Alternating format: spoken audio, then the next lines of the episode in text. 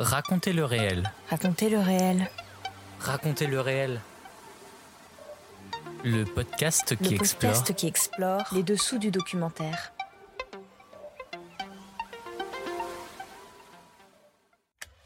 Bonjour, je suis Clément et je vous emmène découvrir les dessous de la création documentaire.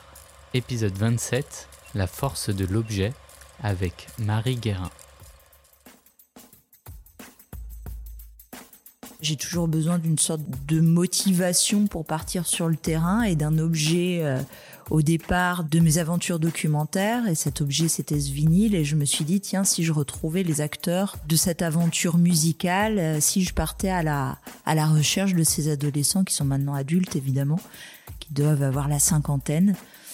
Et donc voilà, je me lance dans cette aventure. Aujourd'hui, nous sommes à Brest, au festival Longueur d'onde, festival de la radio et de l'écoute, avec Marie Guérin, qui a remporté le prix Grandes Ondes 2023 pour son œuvre sonore, la chanson de Mehdi, Tube et Mektoub, diffusée en 2021 dans l'émission L'Expérience de France Culture. Marie Guérin est une artiste et documentariste sonore qui a réalisé de nombreuses œuvres pour Radio France et notamment pour France Culture. Pour en citer quelques-unes, nous pouvons parler du Manteau de Zagreb, réalisé en 2014, qui retrace l'histoire d'un manteau, mais surtout de son confectionneur. Nous pouvons citer également Tableau de chasse, une série pour l'émission LSD, qui aborde la chasse en tant que patrimoine et interroge la transmission de cette pratique. Dans cet épisode, nous allons revenir avec Marie Guérin sur son parcours, sa passion pour le son et sa pratique. Avec elle, tout part souvent d'un objet, comme pour son documentaire sonore La chanson de Mehdi Tubé Mektoub, qui s'est vu récompensé ici à Brest et dont elle va nous dévoiler ici les dessous de fabrication. Racontez le réel épisode 27, ça commence maintenant.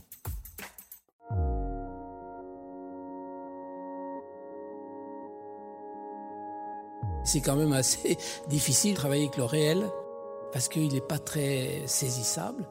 Et c'est vrai que quand on rentre dans sa chambre d'hôtel comme ça et qu'on on, on met ses bobines sur la table de, de chevet, Explorer. Et comme nous, on a des films qui sont d'un certain coût, certains, même d'un énorme coût, c'est pas pour le goût de la dépense, parce que c'est s'endetter. Et j'aime pas m'endetter, mais j'y suis bien obligé, parce que je veux surprendre, parce que je veux être dans la, la- la folle aventure de la vie de, de ce- de ces animaux. Raconter. Moi, j'ai tendance à valoriser les gens que je filme, des gens de la rue, des- des- de tout le monde. Et je les valorise en les écoutant, en montant leurs propos. Les gens deviennent des héros, des héros de leur village, de leur endroit. On met les gens en valeur, on a envie que les gens qui vont au cinéma les rencontrent. Défendre. Moi, je voulais faire un film activiste. Donc, c'était un film qui était là pour, euh, pour amener de la connaissance, ou, enfin, pour avoir un peu plus amené la- l'écologie au cœur des consciences. Transmettre. Ce qui m'intéresse davantage, si vous voulez, c'est la réaction des gens eux-mêmes. C'est la réaction des gens eux-mêmes. Pourquoi? Eh bien, c'est que euh, les cinéastes, les cinéastes qui viennent faire des films dans ces pays, ne se rendent pas compte qu'il ex- peut exister un dialogue absolument extraordinaire entre les gens qu'ils étudient ou qu'ils filment et eux-mêmes. Et que ce dialogue vient justement de ce moyen miraculeux qu'est le film. Le documentaire se dévoile Dans raconter le réel. dans Raconter le réel.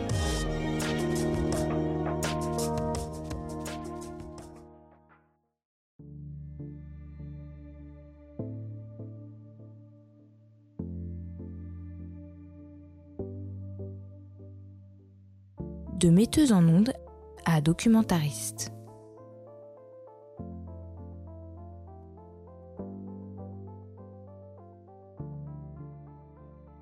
Bonjour Marie Guérin.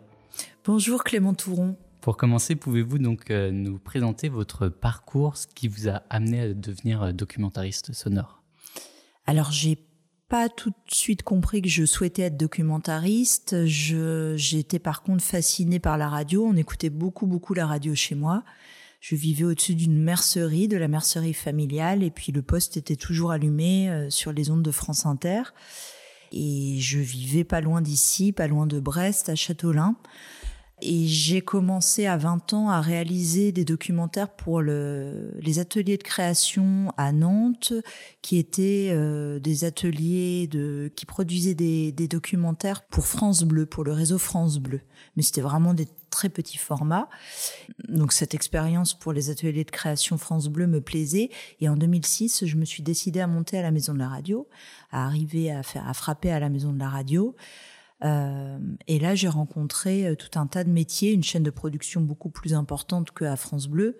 Et je ne savais pas exactement où, me situer. Et euh, très rapidement, je, suis devenue, il y avait des, des remplacements à faire en tant que chargée de réalisation. Donc une sorte de chef d'orchestre d'une émission, soit en direct, soit à livrer en PAD, prêt à diffuser. Et j'ai beaucoup, beaucoup appris et aimé cette fonction de, de metteuse en ondes, on appelle ça aussi comme ça, ou musicien mélangeur. Ça, c'est la, la dénomination de Pierre Schaeffer que je trouve très belle. Voilà. J'ai, appris, ce métier et très rapidement, dès que j'ai commencé à faire ces, remplacements en qualité de chargé de réalisation euh, pour France Inter notamment, je me suis dit qu'il fallait que je, j'ai un bagage technique et immédiatement, je me suis tournée vers l'INA pour une formation de six mois, technicien du son, euh, où j'ai fait de la sono, j'ai fait tous les métiers liés au son. Et, voilà. Et là, je me suis outillée, disons. Ça a toujours été euh, une évidence pour vous de travailler dans le son? Pas du tout. Euh, c'est vraiment euh, les ateliers de création France Bleu. Je les ai rencontrés grâce à mes études à Nantes. Je j'ai commencé par les lettres modernes et puis je m'ennuyais un petit peu et je me suis tournée vers une licence maîtrise information communication. Et là, on a eu un atelier découverte montage sonore et c'est comme ça que ça a débuté. J'y ai pris goût tout de suite mais ça n'a jamais été une, une évidence. Enfin, c'est avec le recul que je vois qu'à 16 ans, oui, j'enregistrais des cassettes, que j'étais fascinée par ça, mais j'ai mis du temps à, à réaliser, voilà, à quel endroit je voulais me situer par rapport au son, et, et que, et que le son, euh, que j'étais attirée par la radio aussi pour son côté musical. Ça, j'ai mis beaucoup de temps à le comprendre. Quelle a été votre euh, première, donc toute première création radiophonique documentaire qui a été diffusée? Alors, c'est quelqu'un qui m'a fait confiance. Donc, dans ces années euh, d'études à Nantes en, information communication, j'avais 21 ans et je, notre formateur était quelqu'un des ateliers de création France Bleu. Et donc, je, suite à cette expérience euh, pendant mes études, je me tourne vers les ateliers, je me tourne vers le directeur des ateliers de l'époque qui s'appelait Gérard Couder et je lui livre un projet qui s'appelait Vagabondages urbains, qui était très poétique, une, une déambulation dans la ville euh, avec un micro à la rencontre des gens, de manière assez hasardeuse, avec un texte que j'avais écrit. Euh, C'était la voix de la ville qui parlait. Et, et Gérard Couder m'a confié euh, à l'époque un DAT, un micro. Il m'a dit fonce et c'était des séries euh, qui étaient diffusées sur les ondes de France Bleu tous les jours, donc euh, pour cinq jours, du lundi au vendredi. de le format, c'était un 12 ou 15 minutes. Voilà, vagabondage urbain. On écoute un extrait alors de vagabondage urbain. je dois avoir une voix très jeune, ça va être impressionnant. Me promener avec des gens qui sont dans mes rues, voilà une de mes occupations favorites. Je reste courtoise et monopolie. La rue, c'est ce qui dans ma personne est du domaine public. Mes rues, c'est votre visage, c'est ce que l'on montre à tout le monde. Souvent aussi, les gens passent sans oser se regarder. Si je croise quelqu'un qui me paraît sympathique et que je veux lui sourire, bon, très souvent, le visage se ferme. Assez souvent aussi, euh, la personne ne m'a même pas vu. Elle est dans son monde. C'est rare les gens qui vous sourient. Et euh, parfois, les gens qui vous sourient pensent qu'on leur veut quelque chose. Donc ils vous sourient, mais d'un sourire gêné en disant mais j'ai pas envie de lui donner la monnaie, je marche un peu plus vite.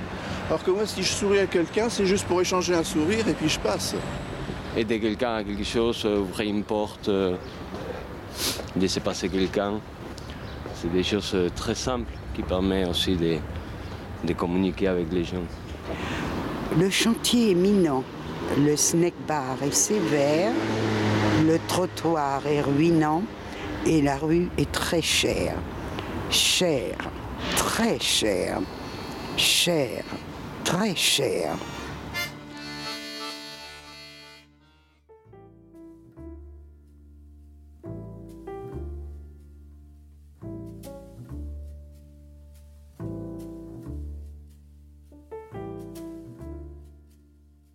La force de l'objet.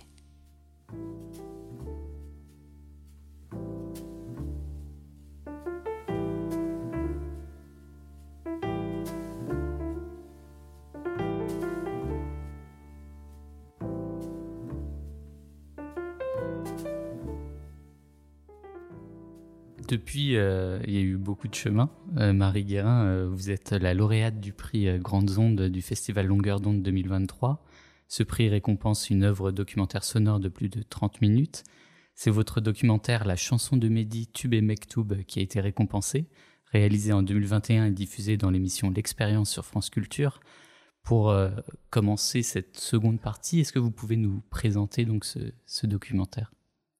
Ce documentaire, je l'avais écrit il y a quelques années déjà. la note d'intention était prête. Et puis des fois, on recycle des, idées qu'on a eues. Euh, un jour, dans une brocante, je, tombe sur un disque. Euh, un disque très très beau, un disque vinyle avec une pochette euh, composée de, photos d'adolescents, de collégiens. Et donc l'album s'appelle Les enfants des quartiers nord brisent la glace et est issu, cet album est issu d'un atelier euh, dirigé par un prof de musique dans un collège des quartiers nord de Marseille. Et je m'étais dit, euh, voilà, j'ai toujours besoin d'une sorte de, de motivation pour partir sur le terrain et d'un objet euh, au départ de, de, mes aventures documentaires. Et cet objet, c'était ce vinyle. Et je me suis dit, tiens, si je retrouvais les acteurs de cette aventure musicale, si je partais à la à la recherche de ces adolescents qui sont maintenant adultes, évidemment, qui doivent avoir la cinquantaine. Et, donc voilà, je me lance dans cette aventure en commençant notamment par euh, fouiller sur copains d'avant et essayer de retrouver tous les collégiens euh, de, l'époque euh, du collège Albert Camus à Marseille, dans le quartier qui s'appelle la Paternelle. Et comment avez-vous réussi donc à les retrouver effectivement toutes ces personnes qui parlent? Parce que l'histoire commence en 76, si je dis pas de bêtises. Oui, alors ça, je ne l'ai pas tout de suite compris, puisque le vinyle, lui, de, date de, de 84, de 83, pardon. Le vinyle date de 83, et j'ai pas tout de suite compris que l'histoire allait s'ancrer avant et, avait une suite également.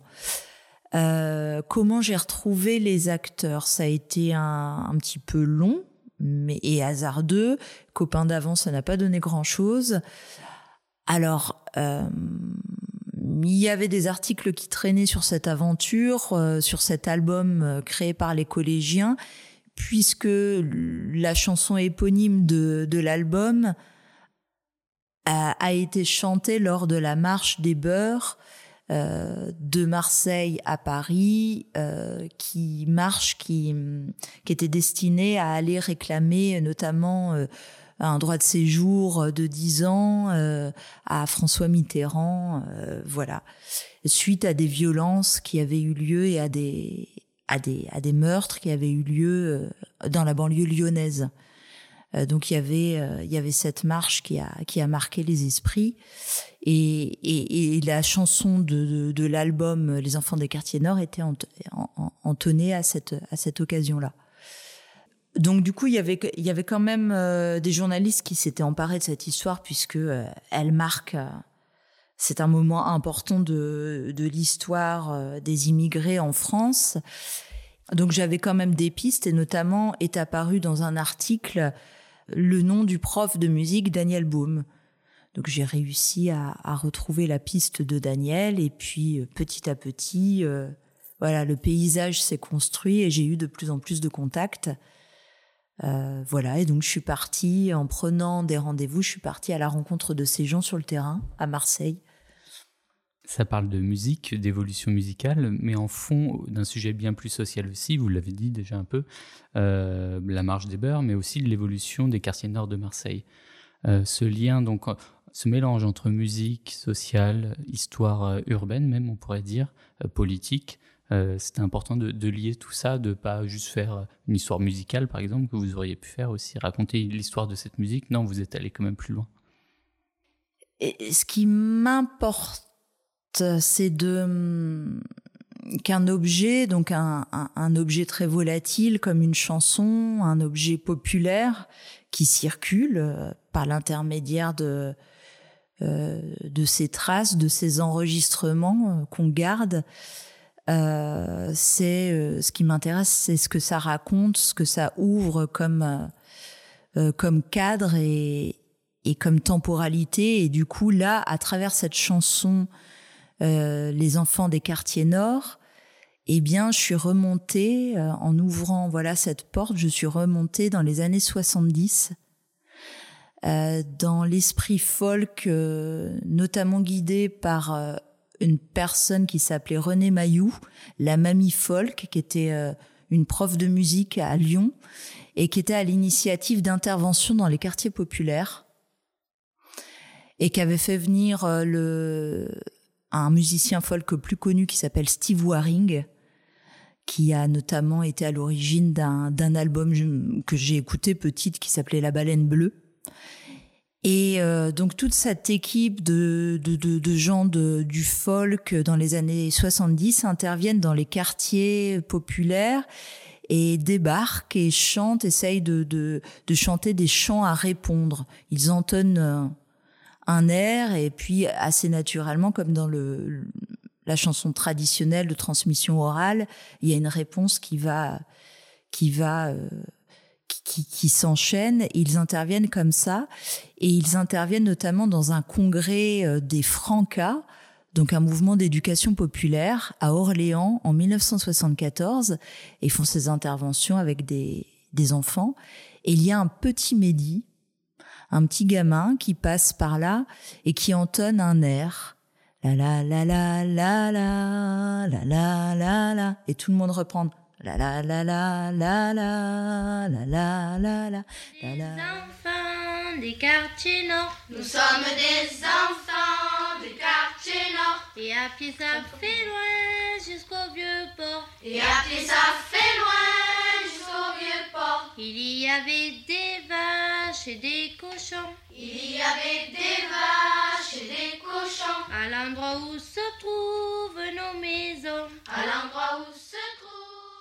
Alors, euh, quelqu'un avait narré ce congrès des, des Francas en 1974.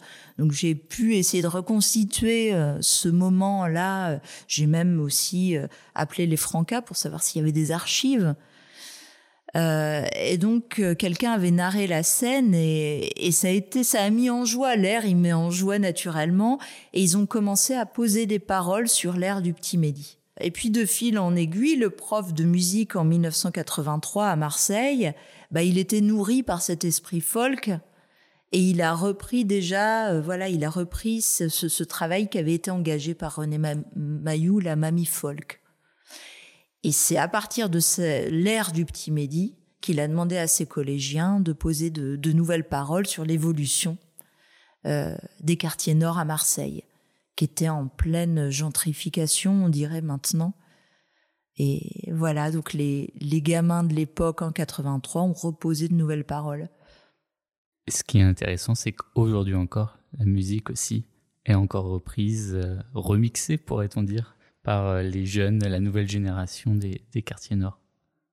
C'est ça, elle est, elle est vraiment restée dans la tête des gens dans une, comme une sorte de patrimoine euh, qui ne cesse d'être recyclé et véhiculé jusqu'au point euh, qu'elle soit reprise par euh, Sosomanes, donc euh, grand grand rappeur marseillais qui qui, raconte que quand il était gamin, on lui chantait ça dans les centres aérés de Marseille, etc. Et donc, Sosomanes l'entonne au stade Vélodrome, euh, voilà, comme un souvenir d'enfance, comme une, comme une Madeleine. Voilà. On écoute un extrait de la chanson de Mehdi, Tube et Mektoub, diffusée dans l'expérience sur France Culture. Une chanson, ça peut changer de peau.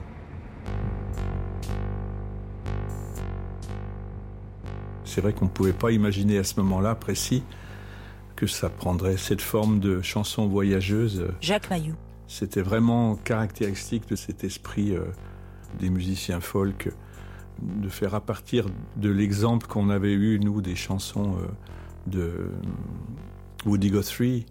Nous, c'est comme ça qu'on a découvert qu'une chanson pouvait être écrite sur le moment. Lui, c'est dans un contexte social des années 30 aux États-Unis, d'écrire une chanson avec des mineurs, avec des travailleurs des champs et puis qu'après, il y avait plusieurs versions qui circulaient. 1982. On est bon? Je crois que c'est la chanson des quartiers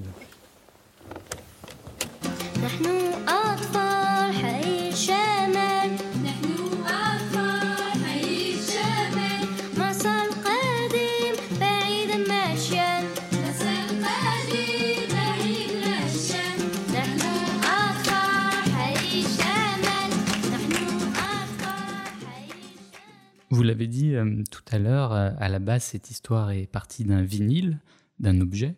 Euh, et beaucoup de vos histoires partent d'objets dans vos différentes créations sonores. Quelle force a ces objets? Pourquoi partir toujours d'un de, d'un objet?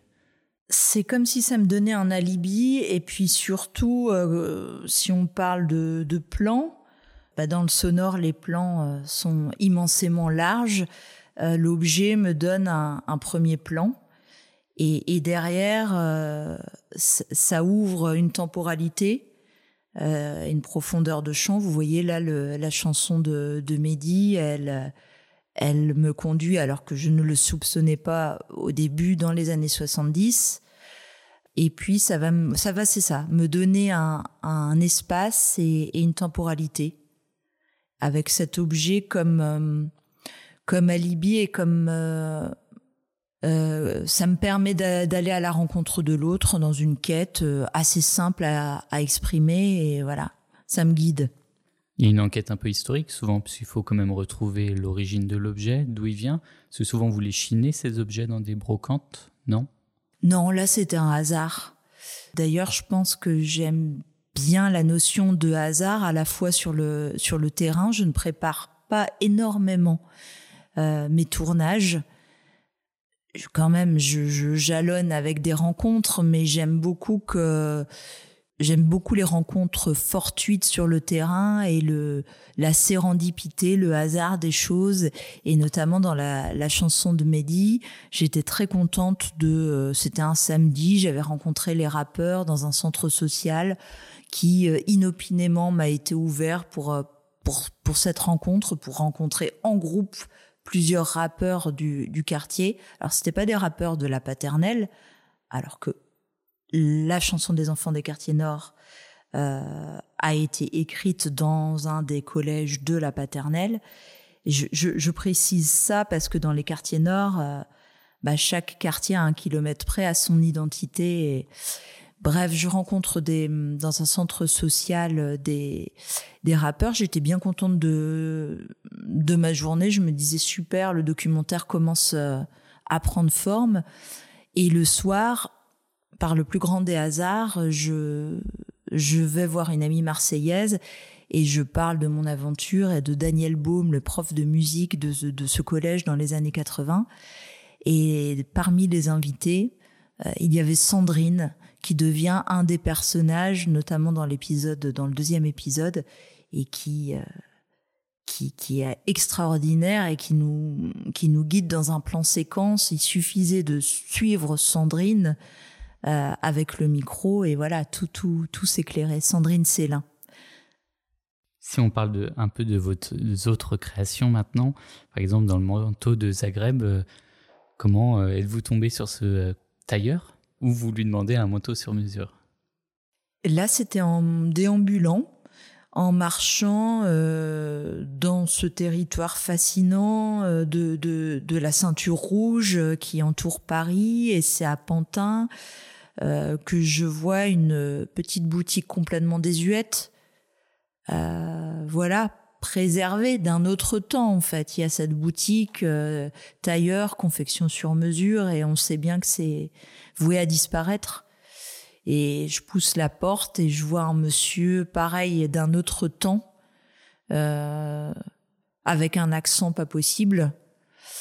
Et il se trouve que c'était euh, Ivan euh, Makar, euh, d'origine croate, qui avait quitté Zagreb, qui avait été costumier au théâtre de Zagreb sous Tito.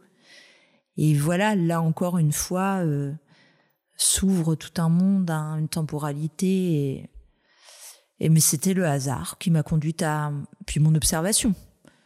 On écoute un, un extrait du manteau de Zagreb que vous avez réalisé en 2014 pour France Culture. Allô, Marie Guérin, bonjour, c'est M. Macar, deuxième couture. Je vous téléphone, votre manteau est prêt. Alors vous venez chercher quand vous s'arrange. Avant de passer, vous me donnerez un coup de fil. Merci. À bientôt. Allez, au revoir.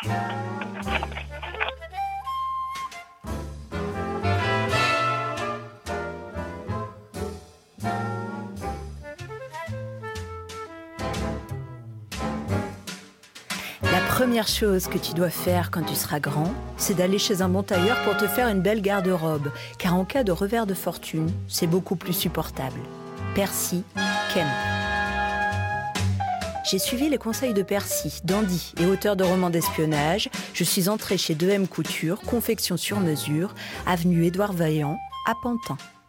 J'avais besoin d'un trois quarts. Je ne sais plus si le documentaire a fait le manteau ou si le manteau a fait le documentaire. Conjointement, Monsieur Macquart et moi avons tous deux taillé à notre manière, lui un manteau, moi un portrait sur mesure.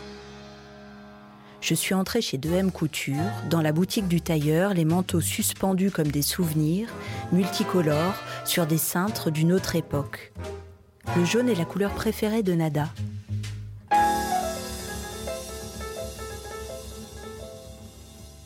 Bonjour ma chérie. Il faut que je vous mes yeux là. Bonjour. Bon, comment allez-vous? Ça va. Votre mari travaille? Il crée, il crée des modèles. C'est un artiste, il aime ça. hein. Il est dans le fond de l'atelier il y a un tel coupé. On y va. hein.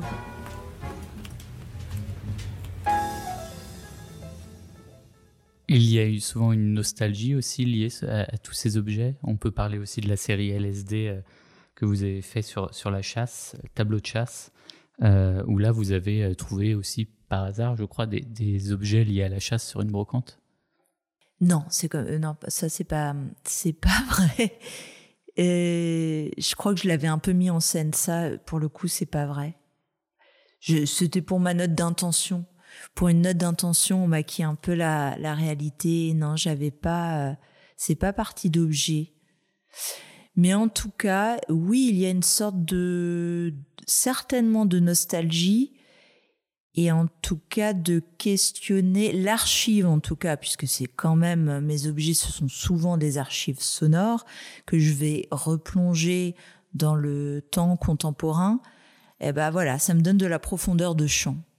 Ça me permet de mieux questionner le présent et en même temps de faire surgir des fantômes euh, dans la scène du présent. Edison disait que ce qui me fascine c'est l'enregistrement surtout de terrain et Edison disait que l'enregistrement était une, et Deleuze a repris ça, une machine à fantômes. Voilà, donc ce qui me fascine, c'est alors le dispositif que j'emploie énormément. J'ai une petite enceinte Bluetooth. J'ai l'archive euh, avec moi, en, en l'occurrence là, la chanson de Mehdi, la, la, la chanson des enfants des quartiers nord, et je la diffuse sur le terrain, dans le présent. Et donc, il y a une sorte de, de boucle et d'écho, et les gens peuvent commenter, les rappeurs euh, dans le centre social commentent, et, et on, on l'oreille tendue, et tout de suite, ça crée un dispositif qui, qui fonctionne immédiatement.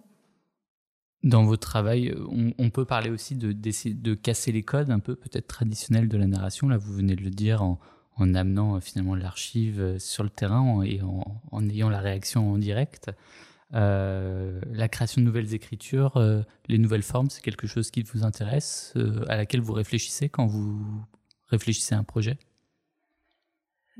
Oui, parce que j'ai été formée vraiment à l'école de France Inter, qui est une école en tant que chargée de réalisation. J'ai vraiment fait mes armes, c'est pas joli, mais ma boîte à outils, je l'ai confectionnée là-bas. Et donc euh, la radio de flux comme ça, le broadcast, euh, ça permet d'être attentif à un auditoire. On sait qu'on travaille sur France Inter, sur France Culture, sur France Bleu, sur Nova, qu'on s'adresse à un auditoire précis. L'adresse est importante. Et du coup, en fonction de ça, euh, eh ben, on optimise euh, son écriture. On et du coup, oui, je me pose toujours la question de la réception et en ça nécessairement de, de, de la forme la plus adéquate, de la narration la plus adéquate pour atteindre euh, et pour capter l'auditeur. En dehors de, des objets dont on a beaucoup parlé, quelles sont vos, vos sources d'inspiration plus larges? Ce qui m'inspire le plus, c'est l'enregistreur. C'est la faculté d'enregistrer, de, de faire trace. Et bien souvent, ce qu'on retrouve le plus dans les fonds euh, d'archives sonores, euh, c'est souvent euh, les collectages de, de, chansons ou de.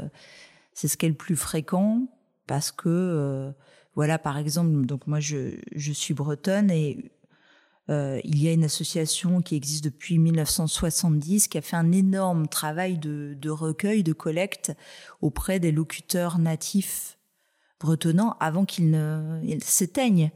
Là, alors il y en a encore des locuteurs euh, natifs, des des native speakers, c'est-à-dire qui sont nés euh, dont la langue maternelle et, unique était le breton. Il y en a encore quelques-uns.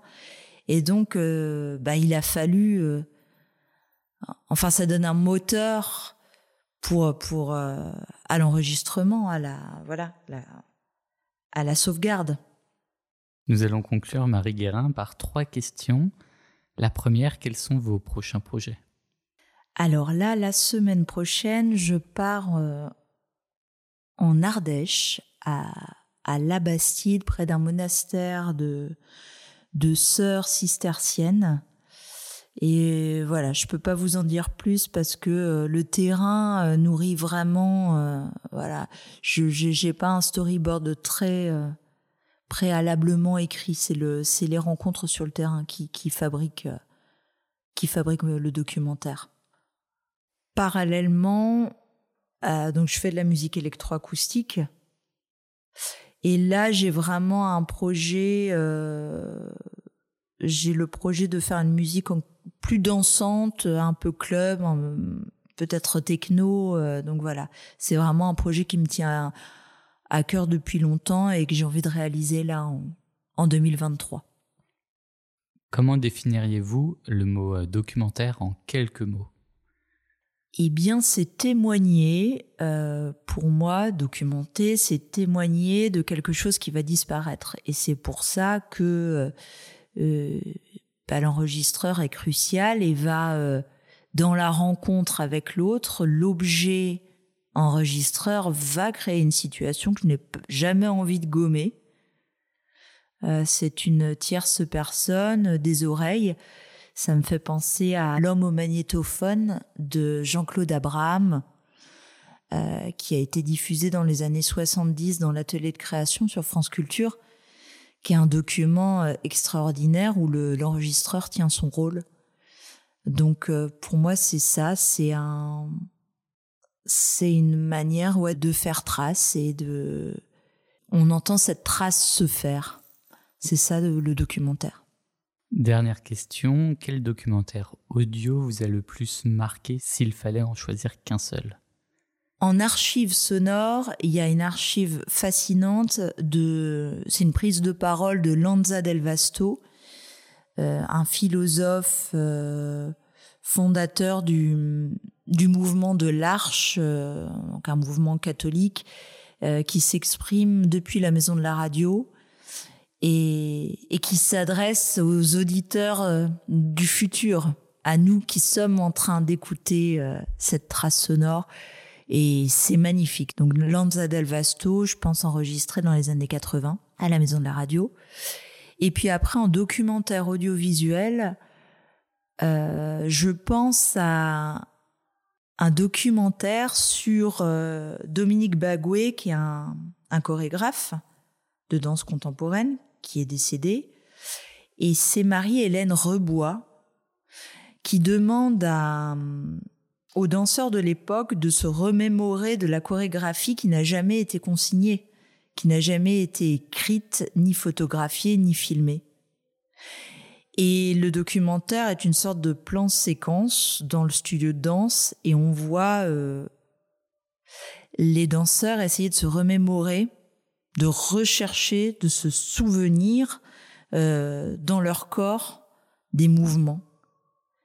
Et je crois que c'est ça, quand je mets en place le dispositif où je fais écouter une archive, ben, souvent on entend mes interlocuteurs écouter, se remémorer, réfléchir.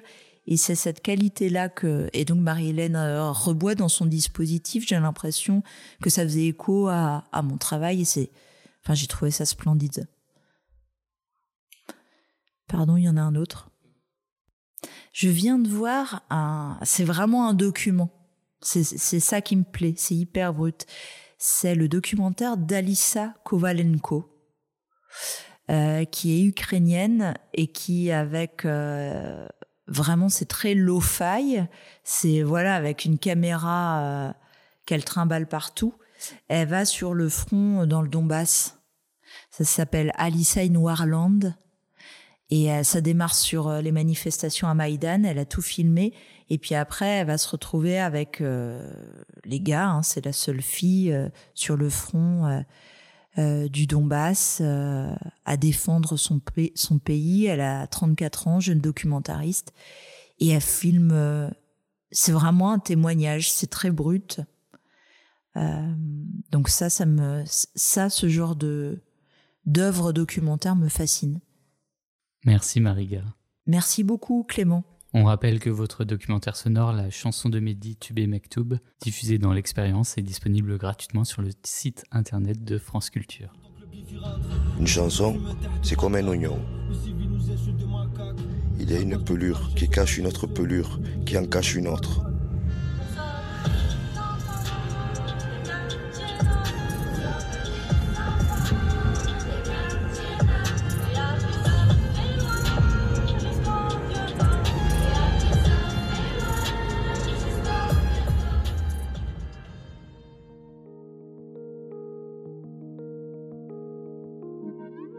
C'était Raconter le réel, le podcast qui explore les dessous de la fabrication documentaire. Si vous avez aimé ce podcast, vous pouvez laisser un commentaire et un cœur rouge sur votre application d'écoute favorite. Et n'hésitez pas à nous suivre sur les réseaux sociaux pour avoir des infos supplémentaires et des recommandations. Idée originale et réalisation par moi-même, Clément Touron. Montage Julia Ponte. Illustration et visuel de Justine Lofredo. Je vous dis à très bientôt pour un nouvel épisode.